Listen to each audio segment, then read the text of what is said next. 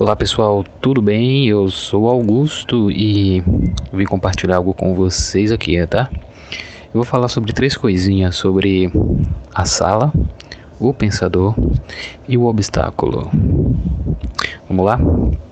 Então, pessoal, é, não sei se vocês sabem, mas acredito que sim, que a nossa mente ela não é uma sala iluminada, nós não possuímos postes de luzes dentro da nossa mente, como também a nossa mente ela não é ordenada. Muito pelo contrário, a nossa mente ela se assemelha muito mais a um sótão entulhado, cheio de sombras, cheio de fantasmas, mas quando nós abrimos a porta para poder de alguma forma enxergar melhor, essas sombras, esses fantasmas desaparecem logo, né? Desaparece de imediato. Engraçado é que quando alguém vem nos perguntar no que nós estamos pensando, naquele momento que você está lá quieto, parado lá, olhando para o horizonte, né, olhando para tudo, pensando em nada, na verdade, olhando para o nada, pensando em tudo, né, já dizia aquele meme. Quando essa, essa pessoa pergunta, quando a pessoa pergunta para você algo assim, no que você está pensando, fulano, né? E fulano quase nem sempre sabe o que responder, porque parece que essa pergunta constrange. Né? Porque nem sempre nós conseguimos ter uma resposta imediata para esta pergunta. E esta é uma pergunta que realmente de alguma forma nos tira um pouco da nossa paz. Isso porque a nossa mente vagueia e muitas vezes nos faz cansar. Exatamente quando nós estamos lendo, né? Quando estamos lendo uma revista ou até mesmo um jornal, com que possuem é, mudanças rápidas de assunto. No caso, no momento você está lendo a página policial, aí depois você está lendo a página de coluna social, aí depois você está lendo a página de classificados. Na revista você está lendo uma coisa e uma outra coisa, já vinha uma entrevista no meio, né? E nós, a nossa mente vagueia realmente, porque nós não assimilamos de fato os fatos impressos tanto no jornal quanto na revista. E aí, isso traz uma impressão de que houve um ritmo né, recebido pelos nossos pensamentos. E isso tudo nos levará para uma abstração ou nos levará para uma sonolência. Isso quando a gente está lendo, muitas vezes, nosso, como eu falei, né, nosso cérebro cansa, nossa mente cansa e aí vem começa a gente, a gente começa a bocejar, e aí a gente começa a pensar em outras coisas, a nossa mente vagueia mais ainda. E isso só nos ajuda a não pensar em nada. Então, quando estamos lendo, os pensamentos que nos ocorrem, esses pensamentos são nossos.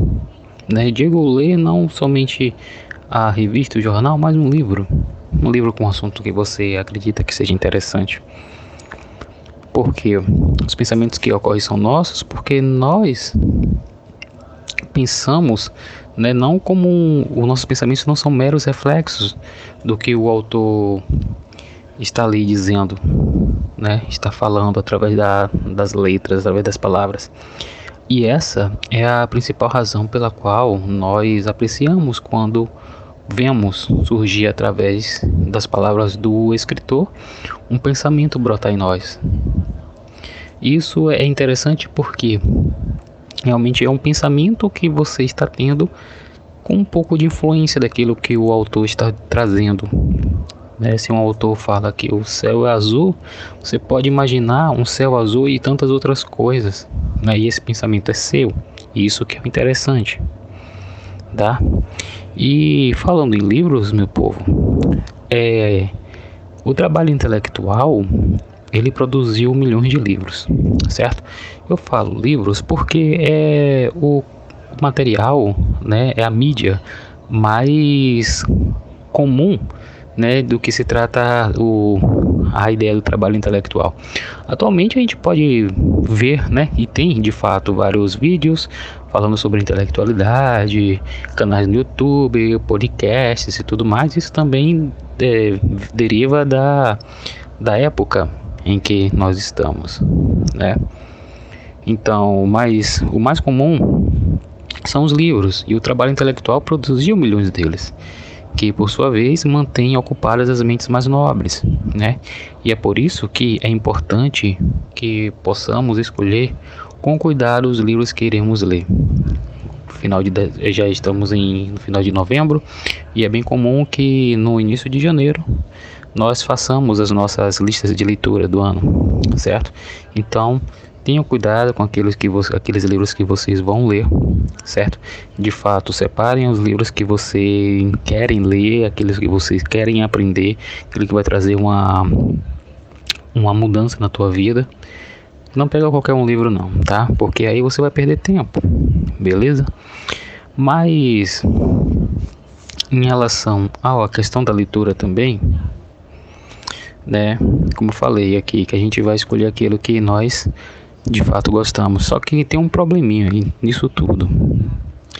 Muito de nós é, temos uma, digamos assim, uma consciência daquilo que nós mais odiamos, aquilo que temos mais aversão do que temos por simpatia. Digamos que no ato da escolha desses livros que a gente vai ler, né, a gente vai ter uma certa dificuldade de saber o que queremos ler porque se torna mais fácil saber sobre o que nós não queremos ler. E isso é interessante porque a gente realmente tem que trabalhar nisso. A gente tem que trabalhar naquilo que nós queremos, né? Não trabalhar naquilo que nós temos aversão. Digamos que ah, eu tenho uma aversão a Harry Potter. Realmente não tenho uma aversão a Harry Potter. Mas eu não quero ler Harry Potter, mas eu não sei o que eu quero ler. Entende? Eu tenho uma aversão à República de Platão, mas eu não sei o que eu quero ler. Não quero, não sei o, que, o qual, por qual livro substituir. Então é isso, a gente tem que saber realmente o que nós queremos, né? Trazer para nós, de fato, que nós temos simpatia, melhor do que ter aversão. E eu tenho falado isso porque este assunto, né, da ideia da escolha, da aversão, da simpatia, ela é um assunto, na verdade, que nós detestamos pensar. Porque quando nós estamos num momento de leitura, né, e essa leitura ela levanta uma questão, ela exige que nós devamos acrescentar alguma informação ou até mesmo uma reflexão sobre aquilo que nós estamos lendo, nós começamos a bocejar a ideia da sonolência, a ideia da abstração, né? E isso tudo nos deixa inquietos. E aí finaliza como? Nós vamos procurar fazer outra coisa, algo que venha tirar essa reflexão aqui da nossa mente, né? Essa problemática da nossa mente, porque quando nós tentamos refletir o mínimo que seja, nós sentimos cansaço, sentimos sonos, ou pelo, até então nós repetimos apenas as palavras que nós lemos. Isso por quê? Porque temos uma certa preguiça de atacar o problema.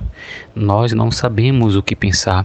Isso mostra que somos pensadores fracos e um pensador de verdade chama atenção, né? ele consegue atrair para si todos os olhares, pois nós, nós adoramos ver um pensador em ação.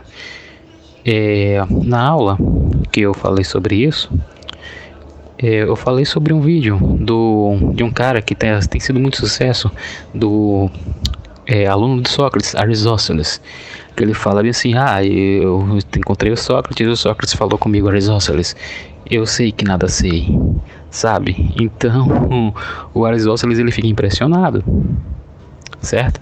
Então nós adoramos ver um pensador em ação, nós adoramos ver eloquência, nós adoramos ver pensamentos dos quais nós não possuíamos antes, porque parece que é algo real, algo novo que nunca tivemos ali, ó. Ah, essa pessoa está trazendo uma novidade para mim. Isso a gente gosta de ver o pensador em ação porque nós adoramos é, ver a sua personalidade, né, somada à sua imprevisibilidade, porque isso tudo, essa personalidade e imprevisibilidade, a soma desses dois, desses dois conceitos, né, desses dois atos, é, exercem sobre nós um efeito ainda mais poderoso do que a iluminação que o pensador tem em si. E é o que eu falei, né? O que o pensador diz é algo novo, e essa é uma novidade do que ele diz ele traz um caráter de revelação, traz caráter de, de encanto, deslumbramento nas palavras que ele fala e naquilo que a gente que ele vê na verdade. E ele parece estar muito mais acima de nós, né, acima da multidão, caminhando pelos cumes dos montes, enquanto nós, os simples mortais, nos arrastamos ali, ó, no vale. Né? E isso tudo só nos mostra o quanto o pensador é independente intelectualmente e em relação à maioria dos seres humanos. né? E infelizmente muitas pessoas não possuem essa independência. Por que não possuem independência? Porque elas possuem as mesmas opiniões, as mesmas atitudes, contentam-se com as fórmulas repetidas, mas aquele que tem a independência intelectual, o pensador, está lá observando tudo à sua volta e utiliza da sua liberdade mental. Se você olhar o Twitter e ver um, um, determinado assunto, você vai ver o quanto de repetições, o quanto de opiniões que são as mesmas, não digo nem que são parecidas, mas são as mesmas, principalmente sobre um, um assunto polêmico. Né? E o pensador ele pode até concordar com o consenso conhecido como opinião pública, mas não porque se trata de uma opinião universal, mas porque de fato ele acredita que aquela opinião é válida concordar certo? E nem mesmo o senso comum consegue levar o pensador ao conformismo. E um grande obstáculo, ou melhor dizendo, o principal obstáculo que temos, né, que o pensamento possui é a estupidez. Por isso precisamos ao máximo colher a melhor qualidade dos nossos pensamentos. Inclusive, acredito que essa frase foi falada, foi o post de hoje lá do Instituto Maiútica, lá no Instagram. Então, meu povo, talvez vocês possam até se estar se perguntando como podem fazer isso. Né? E o primeiro passo é tentar ver se tua opinião sobre determinado assunto provém diretamente das suas conclusões ou se, as, se o que você externa tem total influência de outras pessoas. Então, veja o quanto vocês estão assimilando completamente a opinião de outras pessoas ou se você filtra até chegar àquilo que você concorda e se há discordância. Eu estou falando isso porque é muito perigoso que concordemos com tudo que uma pessoa fala certo? Então, meus queridos, a ideia aqui é que não sejamos apenas repetidores, apenas pessoas que soltam uma fala que não é sua só porque uma pessoa importante falou ou porque um artista que nós gostamos declarou. Então, peço a vocês que busquem pensar por si mesmo, busquem ter o melhor pensamento sobre aquilo que você acredita. Ok? Então, essa é a reflexão de hoje. Portanto, Pense na sala, no pensador e no obstáculo. Certo? Um forte abraço para vocês. Hoje nem vou recomendar livro, até porque eu estava devendo uma reflexão aqui, um áudio aqui para vocês já há uns quatro dias, tá? Então, pessoal, um forte abraço para vocês. Fique com Deus e até mais. Tchau, tchau.